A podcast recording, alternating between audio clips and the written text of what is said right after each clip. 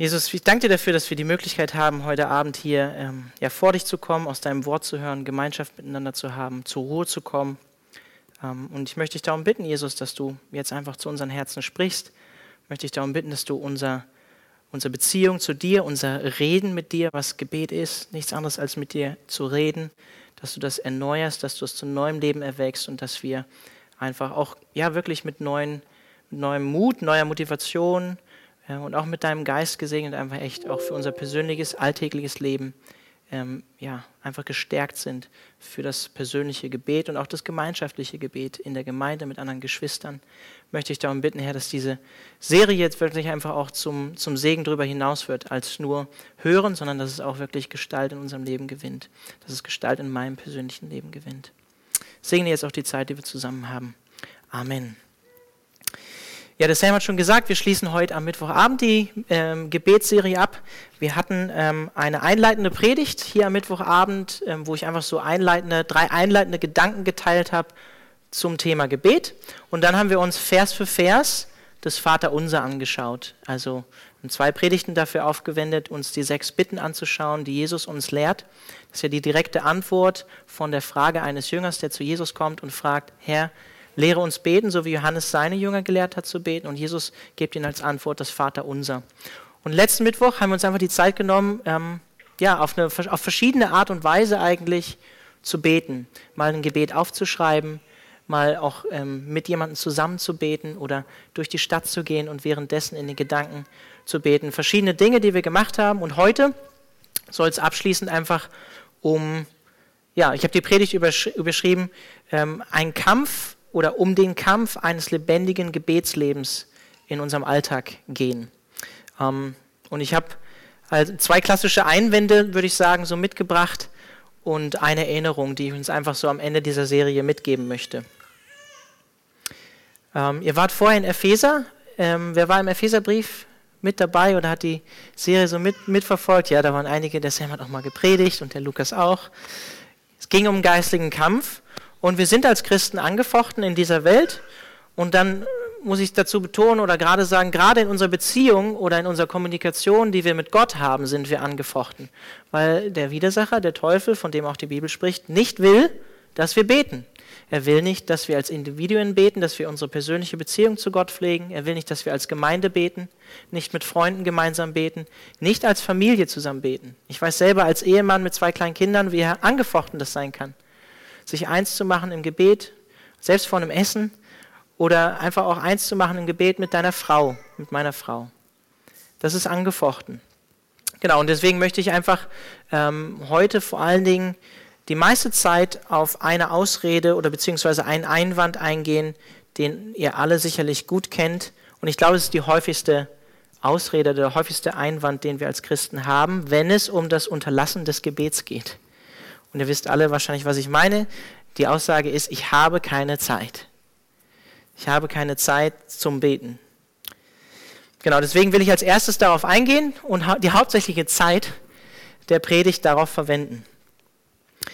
Ich weiß nicht, wie es dir heute so ging in deinem Alltag, aber wir leben doch schon in einer relativ ge gehetzten Zeit, würde ich, so, würde ich mal so behaupten. Wir sind permanent in Eile, wir tun was, wir müssen was leisten, wir leben meiner Meinung nach in einer relativ hektischen und unbeständigen Zeit. Und ich glaube, wir sind innerlich viel, viel getrieben. Und ähm, wir sind viel zugetrieben, um mal zur Ruhe zu kommen. Um mal runterzufahren und mal nichts um uns herum zu haben. Ja, wir leben, glaube ich, auch in einer Zeit, in der man sich wenig die Zeit nimmt, um über, mal, über sein Leben mal nachzusinnen oder mal zu reflektieren über sein persönliches Leben. Und wenn wir uns dann mal die Zeit nehmen, um abzuschalten, in, in Anführungszeichen, dann nehmen wir uns die Zeit eigentlich dafür anzuschalten, weil wir dann Netflix anmachen oder unser Smartphone oder vielleicht sogar auch, von mir aus auch gerne ein tolles Buch lesen. Ähm, die Bibel ist cool, wenn ihr die lest, das ist auch Gemeinschaft mit Gott. Oder ein Buch über die Bibel vielleicht auch. Aber die Quelle ist natürlich die Schrift, die Bibel. Aber das sind alles Dinge, wo wir eigentlich ähm, ja, so diesen, diesen inneren Antrieb weiter am Laufen halten und uns eigentlich nur ablenken und gar nicht wirklich zur Ruhe kommen. Wir sind zu sehr damit beschäftigt, irgendwie den nächsten Haken auf der To-Do-Liste zu setzen, anstatt mal einen Stopp einzulegen an der Tankstelle.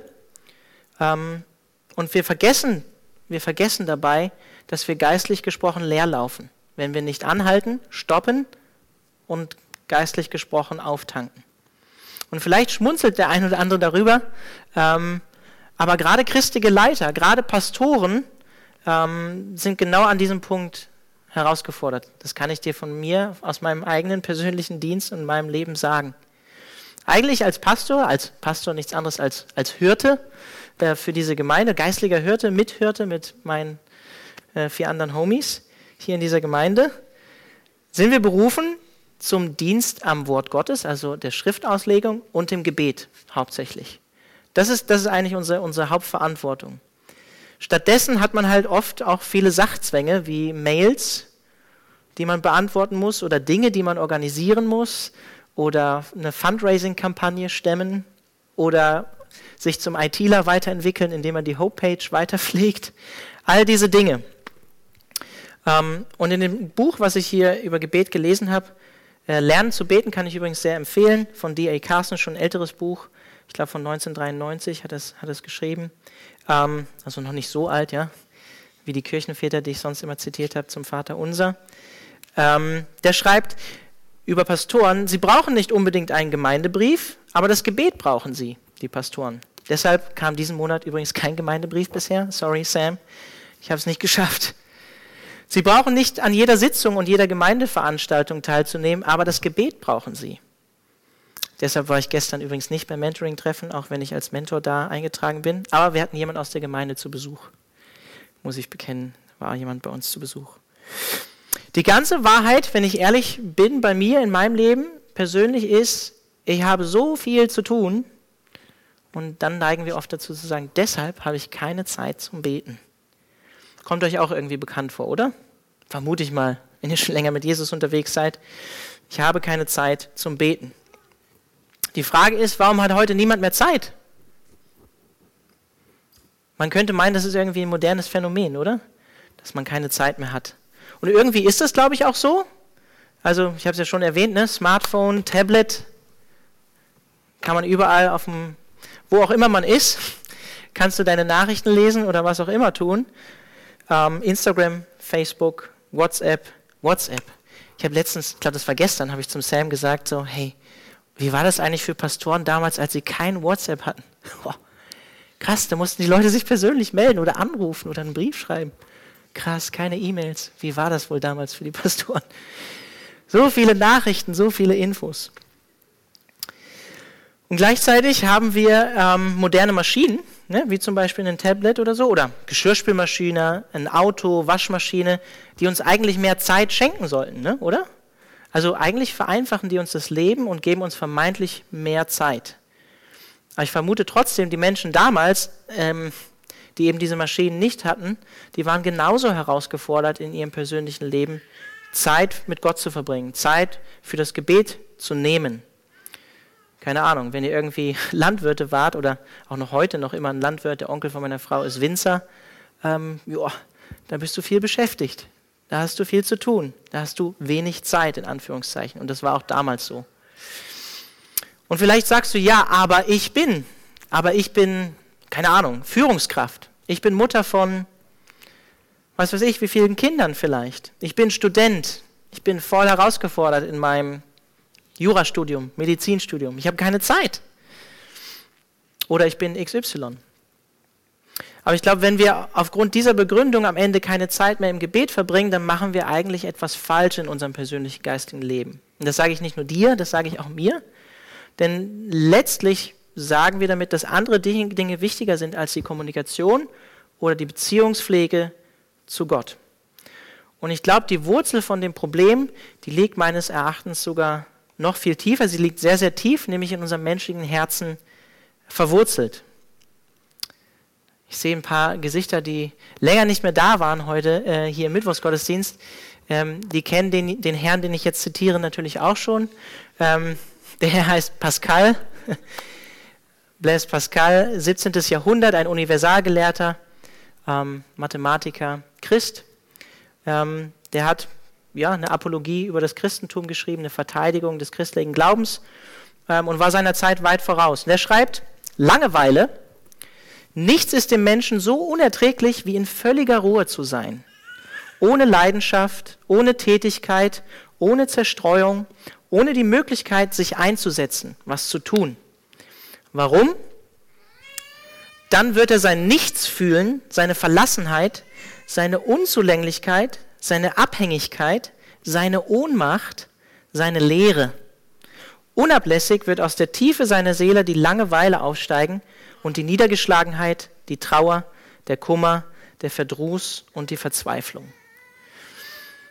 Ich finde, es trifft, was er hier sagt, dass uns als Menschen das nichts so unerträglich ist wie völlige Ruhe, weil wir dann mit uns selbst konfrontiert sind und mit dem, wie es eigentlich in uns aussieht, wie es in unserem Herzen aussieht. Ich glaube, häufig ist es eigentlich so, dass wir unser Leben verkomplizieren wollen. Ob wir das nun bewusst oder unbewusst tun, wir müssen es nicht, aber wir wollen es eigentlich. In unserer Unehrlichkeit gegenüber uns selbst wollen wir nämlich genau das, worüber wir uns eigentlich beklagen. Denn wenn wir uns Zeit nehmen würden, zur Ruhe zu kommen, mit Gott zu reden, über unser Leben zu reflektieren, dann müssten wir uns mit uns selbst auseinandersetzen, müssten wir uns selbst betrachten, in unser Herz hineinhören, vielleicht auch auf das hören, was Gott uns sagen möchte, was Gott vielleicht zu sagen hat. Das wollen wir manchmal auch nicht zulassen. Und wir werden oder würden dann vielleicht auch mit der, mit der Lehre in uns konfrontiert, vielleicht auch mit der Größe unserer Schuld, mit, mit der Größe unserer Sünde Gott gegenüber. Und die Wahrheit ist, wir wollen uns eigentlich gar nicht damit auseinandersetzen. Wir wollen das eigentlich gar nicht zulassen. Und deshalb vermeiden unsere fleischlichen Herzen gerne die Zeit mit Gott und die Zeit im Gebet, die Zeit der Ruhe.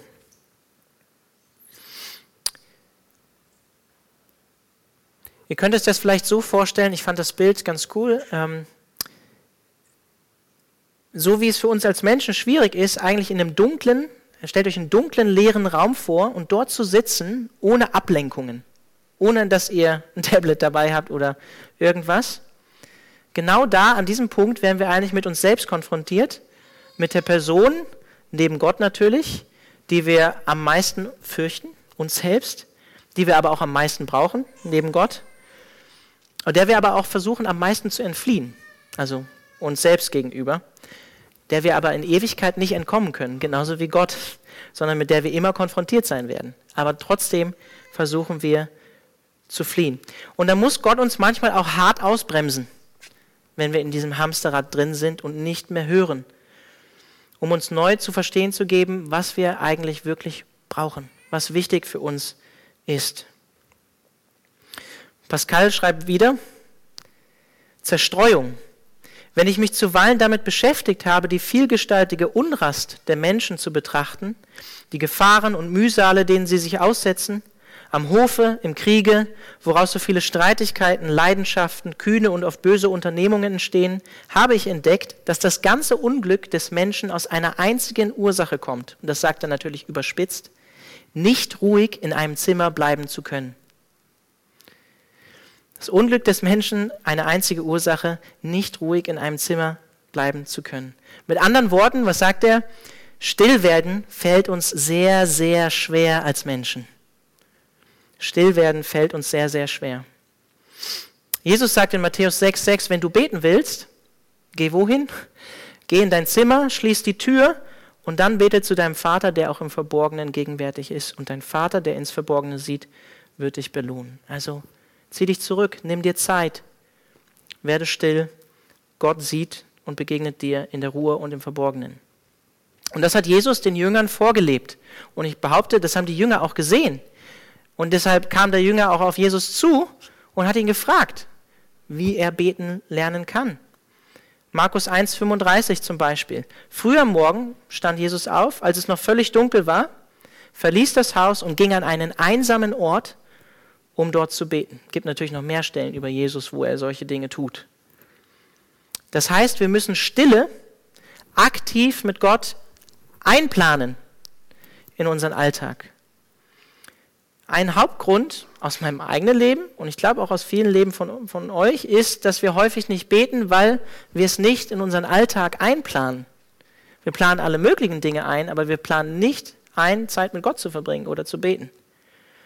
Und wie gesagt, ich ermahne mich hier selbst. Ich glaube, ich habe schon seit ein paar Monaten jetzt eigentlich, seit diesem Jahr auf jeden Fall, ähm, irgendwann im Laufe dieses Jahres mir aufgeschrieben, ich will für mich als Pastor einen Tag der Stille im Monat einplanen, wo einfach nur ich, die Bibel, ein Tagebuch und ein Stift und Gottes Schöpfung ähm, zusammen sind. Wo ich einfach Zeit, einen Tag mit Gott verbringe. Ich habe es immer noch nicht geschafft. Ich habe mir die Zeit noch nicht genommen, das zu tun. Heißt nicht, dass ich gar nicht bete oder so, aber ich will eigentlich diesen Tag haben, weil ich merke, ich brauche das. Ich brauche das als Pastor. Ich brauche es für mein persönliches geistiges Leben. Ich glaube, die meisten von euch, die sind ähm, nicht zufällig hier, oder? Also ich, vielleicht ist der ein oder andere zufällig hier reingestolpert, aber die meisten von euch haben, glaube ich, schon geplant, heute Abend hierher zu kommen, oder? Genau, ja. Genauso wenig fällt man Ur, also, äh, zufällig irgendwie in ein ruhiges Zimmer, so wie Jesus sagt, oder ähm, an einen einsamen, stillen Ort. Uh, einsamer, stiller Ort. Ich kann beten, zufällig. Nee, meistens nicht, vor allen Dingen nicht früh am Morgen, auch nicht im Dunkeln, wie es bei Jesus war. Außer du schlafwandelst, kann natürlich auch sein. Ähm, aber passiert eigentlich seltenst. Und ich finde, Thomas Schirmacher, ein deutscher Theologe, der bringt es auf den Punkt, wenn er sagt, das Fehlen von liturgischen Elementen, also Elementen wie äh, Lieder oder Andacht oder ein Gebet im Familienleben, führt übrigens auch nicht meistens dazu, dass sich stattdessen verstärkt ein spontanes Glaubens- und Gebetsleben ent entwickelt, sondern dazu, dass die gemeinsame Zeit der Familie mit und vor Gott allzu oft im Alltag unter die Räder kommt. Wenn wir es nicht planen, wird sich nicht meistens ein verstärktes, spontanes geistiges Leben bei uns zufällig entwickeln. Deswegen, wir müssen die Stille und die Zeit mit Gott aktiv einplanen. Und auch die Lehre, mit der wir vielleicht manchmal konfrontiert sind, oder der Sünde, der Sünde vielleicht auch, wenn wir Zeit mit Gott verbringen, oder dieses Fliehen von uns, vor uns selbst eigentlich, das darf uns nicht von Gott wegbringen oder von Gott wegtreiben, das muss uns viel mehr in Gottes Arme treiben. Wenn wir, wenn wir merken, ja, wir sind leer gelaufen, wir merken, ja, wir brauchen Vergebung, da ist Sünde in meinem Leben, ich muss Jesus daran lassen. Oder ähm, ich bin eigentlich auf der Flucht vor mir selbst, ich weiß eigentlich, geht es mir nicht gut, aber ich versuche es zu verdrängen. Dann sind wir bei Gott genau an der richtigen Stelle, weil er ist der Einzige, der diese Lehre in uns füllen kann, der die Last der Sünde abnehmen kann, der uns auch unsere Sorgen nehmen kann. Und er lädt uns dazu ein. Er will, dass wir kommen. Kennt ihr alle den Vers? Matthäus 11, Vers 28, kommt her zu mir, sagt Jesus. Alle ihr mühseligen und beladenen, das ist die Elberfelder Übersetzung, die haben wir, glaube ich, gar nicht hier dabei äh, im, im Beamer, aber wird ähnlich sein, falls sie angeworfen wird, die Stelle, 11.28 Matthäus. Kommt her zu mir, alle ihr mühseligen und beladenen, ich werde euch Ruhe geben. Nehmt auf euch mein Joch und lernt von mir, denn ich bin sanftmütig und von Herzen demütig, sagt Jesus. Und ihr werdet Ruhe finden für eure Seelen, denn mein Joch ist sanft und meine Last ist leicht. Das ist die Einladung, die Jesus, die Gott uns macht. Wenn wir beladen sind, wenn wir ähm, mühselig sind, dann sollen wir zu ihm kommen. Dann dürfen wir zu ihm kommen. Er will uns Frieden schenken, Ruhe schenken. Der Segen von letzten Mittwoch, Philippa 4, Vers 6 bis 7. Macht euch um nichts, gar nichts Sorgen, wendet euch vielmehr in jeder Lage, in jeder Lage, das heißt, ob es mir gerade geistlich gut geht oder nicht, ob ich gerade viel zu tun habe oder wenig, mit Bitten und Flehen und voll Dankbarkeit an Gott und bringt eure Anliegen vor ihn. Dann wird der Friede Gottes, der weit über alles Verstehen hinausreicht, über eure Gedanken wachen und euch in eurem Innersten, in eurem Herzen bewahren, euch, die ihr mit Jesus Christus verbunden seid. Oder 1. Petrus 5,7. All eure Sorge werft auf ihn. Weg mit dem Beladensein. Alles auf ihn werfen. Gott will, dass wir das tun. All eure Sorge werft auf ihn, denn er sorgt für euch. Nicht schwer zu verstehen eigentlich, ne? diese Einladung, die, die Jesus uns macht. Und meine Ermutigung, ähm, ja, ist ja schon ein bisschen praktisch, aber meine Ermutigung ähm, zum Beten und sich Zeit dafür zu nehmen ist, bete lieber häufig kurz als selten und lang. Lieber häufig und kurz als selten und lang. Ein gutes Gebet muss nicht lang sein oder irgendwie ich sage jetzt einfach mal, schwülstig sein, irgendwie schöne Worte haben. Manchmal reicht auch, wie Jesus bei Jesus in dem Gleichnis, Gott sei mir Sünder gnädig. Punkt. Das reicht manchmal schon. Genau, also lieber häufig kurz als selten lang. Selten lang wäre wär natürlich noch immer besser, als gar nicht zu beten. Ist natürlich klar, nicht, dass ihr mich falsch versteht. Aber plan das Beten in deinen Alltag ein. Und ich weiß, das hört sich vielleicht irgendwie ziemlich praktisch oder an oder pragmatisch oder vielleicht auch für den einen oder anderen fast ungeistlich, dass ich das einplanen soll. Aber das ist wirklich mein Rat. Es hilft mir selbst. Äh, und mein Tipp ist wirklich auch, sich eine Gebetsliste anzulegen oder etwas aufzuschreiben. Und da helfen ja manchmal diese ganzen Utensilien, die es gibt. Ne? Ähm, Handy zum Beispiel, Google Notes oder was weiß ich. Ich weiß, mit Google haben viele Probleme, aber kann man sich ja auch, gibt es ja auch andere Möglichkeiten, Evernote oder was weiß ich. Könnt ihr ja viele Dinge benutzen. Genau, da könnt ihr euch eine Gebetsliste an, anlegen. Das ist gut, da habt ihr es erstmal aus dem Kopf, ihr habt es aufgeschrieben, ihr werdet daran erinnert und ihr könnt dafür beten. Und ich weiß auch, so eine Gebetsliste, die kann immer länger werden, die kann einen dann manchmal irgendwann erschlagen, sodass man denkt, uh, ich habe gar keine Lust mehr zu beten, weil die Gebetsliste so lang ist. Und dann ist mein Tipp für dich, lass dich nicht überfordern, nimm dir nicht zu viel auf einmal vor, bete für zwei, maximal drei Dinge, aber bete für die. Du musst nicht jedes Mal deine Gebetsliste irgendwie dann einen Haken machen. Ja, ich habe wieder alles, wieder, an, wieder Gott an alles erinnert, was er schon wusste. Ja. Nee, nimm dir einfach zwei, drei Dinge, greif die heraus und bete gezielt dafür. So, das war mein, das war mein Haupteinwand. Ne? Ich habe keine Zeit. Jetzt haben wir kaum noch Zeit für den zweiten Einwand und meinen dritten Punkt und ich versuche es auch kurz zu machen. Ähm, mein zweiter Einwand, der uns häufig begegnet, wenn es um unser Gebetsleben geht, ist eigentlich, ich kann nicht beten. Ähm, Im Prinzip oder prinzipiell könnte man sagen, eigentlich alle Einwände könnte man zusammenfassen in dieser Aussage. Ne? Ich kann nicht beten, weil ich habe keine Zeit oder XY. Gründe dafür können äh, ja vielfältig sein. Ähm, ich glaube, ein Hauptgrund oder ein schwerwiegender Grund zum Beispiel auch, unbekannte Sünde in unserem Leben, Scham, Schuld, haben wir vorhin auch in einem Lied gesungen, Scham, Schuld, die uns Jesus ja genommen hat. Ähm, ich glaube, ein häufiger Grund. Geistliche Trägheit zum Beispiel, also vielleicht auch geistliche Faulheit. Mir reicht das Mittelmaß, eigentlich ist meine Beziehung zu Gott ganz okay. Oder ich habe vielleicht gar kein inneres Bedürfnis zu beten. Oder mir ist das, die Wichtigkeit von Reden und Kommunikation mit Gott gar nicht so bewusst. Vielleicht ist auch keine Sehnsucht in meinem Herzen, wirklich mit Gott zu reden, Gemeinschaft mit Gott zu haben. Vielleicht gibt es aber auch so banale Gründe wie, ich kann nicht beten, weil ich kann mich schwierig konzentrieren. Dann helfen dir vielleicht so Dinge wie Gebet aufschreiben oder in die Natur gehen sich bewegen und dabei beten. Oder vielleicht bist du auch ein Sportbeter. Weiß ich nicht, ich bin heute Mittag auch joggen gewesen und habe dabei gebetet.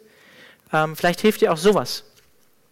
Ein anderer häufiger Grund, der uns dazu führt zu sagen, ich kann nicht beten, ist meiner Meinung nach Bitterkeit gegenüber Gott oder anderen Geschwistern. Ganz, ganz schwerwiegender Grund. Ähm, ich bin vielleicht enttäuscht von jemandem, ich bin vielleicht enttäuscht von der Gemeinde, ich bin vielleicht enttäuscht von Pastor XY, ähm, ich bin vielleicht enttäuscht von Gott selbst, weil er mir vielleicht nicht das gegeben hat, was ich mir gewünscht habe, weil meine Situation aktuell so schwierig ist, weil ich das Gefühl habe, Gott gehört meine Gebete nicht, Gott verändert die Situation nicht, mein Glauben gegenüber Gott als gutem Vater ist erschüttert. Auch ein häufiger Grund, der uns dahin führt, zu sagen, ich kann nicht beten.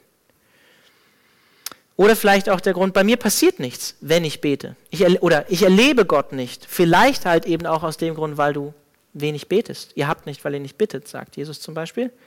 Könnte ein Grund sein. Oder vielleicht, weil du denkst, hm, ähm, ich kenne es selber manchmal, wenn man viel zu tun hat, wenn man so innerlich getrieben ist. Ähm, ist also nicht, dass ich das äh, wirklich aktiv denke, aber so manchmal innerlich in uns so im Unterbewusstsein ist so, puh, ist irgendwie verlorene Zeit. Ich muss was schaffen. Beten, das, die Zeit kann ich mir jetzt nicht nehmen. Aber Gebet, sich die Zeit zu nehmen, ist niemals verlorene Zeit in diesem Sinne. Außer ich komme zu spät zur Vorlesung, wenn ich drei Stunden bete morgens oder so. Ja, muss man sich halt, muss man Abstriche machen, ja. Oder du hast vielleicht einfach gar nicht gelernt zu beten, weil du vielleicht keine Vorbilder hattest oder weil du vielleicht auch keine guten Vorbilder hattest.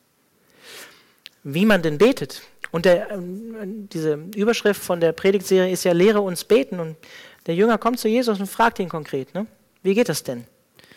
Und Jesus mahnt ihn dann nicht ab und sagt, äh, keine Ahnung, oder meinst du es ernst oder so?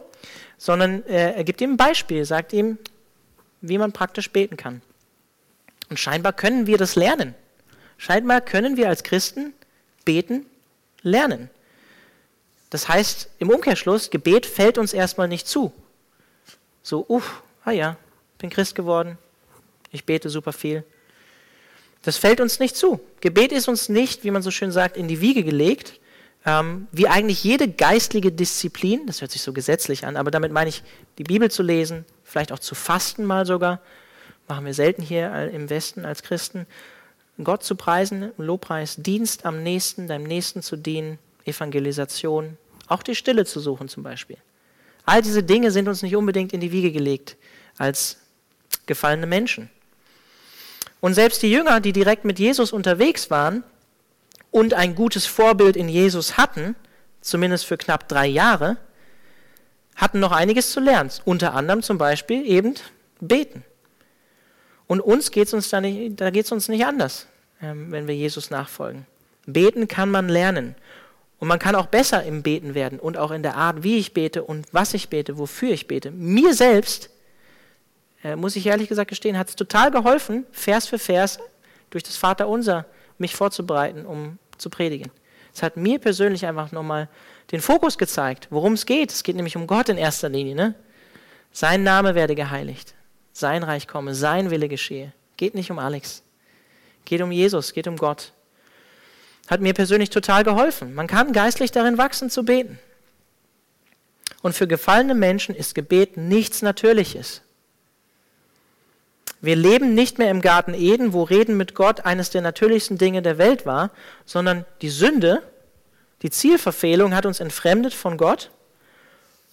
Und mit der Sünde ist auch die Scham und die Schuld bei uns Menschen eingekehrt. Und das sind die Dinge, die uns häufig am meisten von Gott wegtreiben. Scham und Schuld aufgrund von Sünde. Es hält uns davon ab, in die Gegenwart des heiligen Gottes zu treten, der mit Sünde keine Gemeinschaft haben kann. Und paradoxerweise geht es auch uns als Christen so, auch uns, die wir schon länger Christen sind oder länger dabei sind, mit Jesus unterwegs sind, genau dann, wenn wir es eigentlich am nötigsten hätten, zu Jesus oder zu Gott zu kommen, so dass wir nicht kommen, aus Scham oder Schuldgefühl, weil wir versagt, weil wir gesündigt haben. Aber was sagt Jesus? Kranke brauchen einen Arzt, nicht Gesunde. Ich bin in diese Welt gekommen, um Sünder zu rufen und nicht Gerechte. Ja, wir sind Heilige, sagt Paulus. Paulus spricht uns immer wieder als Heilige an. Alle, die wir zu Jesus gehören und an ihn glauben. Nicht nur die auf den Bildern mit dem Schein sondern alle, aber wir versagen noch immer. Und wir dürfen kommen, wenn wir versagen. Gerade dann sollen wir kommen. Hebräer 4, Vers 16. Wir wollen also voll Zuversicht vor den Thron unseres gnädigen, gnädig, gnädigen Gottes treten, damit er uns sein Erbarmen schenkt und uns seine Gnade erfahren lässt und wir zur rechten Zeit Hilfe bekommen, die wir brauchen. Er hat es, glaube ich, in der Einleitung, meine einleitenden Gedanken zum Gebet auch gesagt. Gebet heißt auch, sich einzugestehen, ja, ich brauche Hilfe. Ich brauche Hilfe von Gott. Ich schaffe es nicht alleine. Hilf mir. Ist keine Schande. Vielleicht ist es in unserer Gesellschaft eine Schande, sich zu melden und zu sagen, ich brauche Hilfe, ich bin schwach. Bei Gott nicht. Der freut sich, wenn jemand die Wahrheit erkennt und sich das eingesteht. Er sagt, yes, kann ich in seiner Schwachheit noch viel stärker sein, noch viel mächtiger sein und mich als mächtig erweisen. Hebräer 10, ein paar Kapitel später, Verse 19 bis 22. Wir haben jetzt also, liebe Geschwister, einen freien und ungehinderten Zugang zu Gottes Heiligtum. Jesus hat ihn uns durch sein Blut eröffnet. Durch den Vorhang hindurch, das heißt konkret durch das Opfer seines Leibes, hat er einen Weg gebahnt, freigemacht, den bis dahin noch keiner gegangen ist, einen Weg, der zum Leben führt. Und wir haben einen hohen Priester, dem das ganze Haus Gottes unterstellt ist. Er bezieht es hier auf den damaligen Tempeldienst und was Jesus im Vergleich dazu für uns getan hat. Deshalb wollen wir mit ungeteilter Hingabe und voll Vertrauen und Zuversicht vor Gott treten. Wir sind ja in unserem Innersten, in unserem Herzen mit dem Blut Jesu besprengt und dadurch von unserem schuldbeladenen Gewissen befreit. Wir sind bildlich gesprochen am ganzen Körper mit reinem Wasser gewaschen. Das hat Jesus für uns getan und wir dürfen kommen, gerade dann, wenn wir vielleicht mit Schuld und Sünde konfrontiert sind oder mit Schamgefühlen. Egal, was das vielleicht bei dir ist. Egal, was es vielleicht auch bei dir ist, was dich letztlich hindert daran zu beten, bitte Gott, diese Dinge aus deinem Leben zu nehmen. Im Gebet. Bitte Gott darum, die Umstände, die dich dahin führen, zu sagen, ich kann nicht beten, zu verändern. Bitte Gott zu guter Letzt darum, dein Gebetsleben zu erneuern, dass er dir geistige Neuaufbruch schenkt. Und bitte Gott vielleicht auch darum, ähm, den neuen Glauben zu schenken, neues Vertrauen ihm gegenüber, dass er es wirklich gut mit dir meint. Und dass Römer 8, 28 auch für dich gilt, dass uns alles zum Besten dienen wird, wenn wir nach seinem Vorsatz berufen sind in Jesus. Und Petrus sagt es. Ähm, die Zeit, 1. Petrus 4, 7, die Zeit, in der alles zu seinem Ziel kommt, also das Ende der Welt, steht nahe bevor. Schreibt er vor 2000 Jahren. Ne? Seid daher wachsam und besonnen und lasst euch durch nichts vom Gebet abhalten. Ganz klare Aussage von, von Petrus.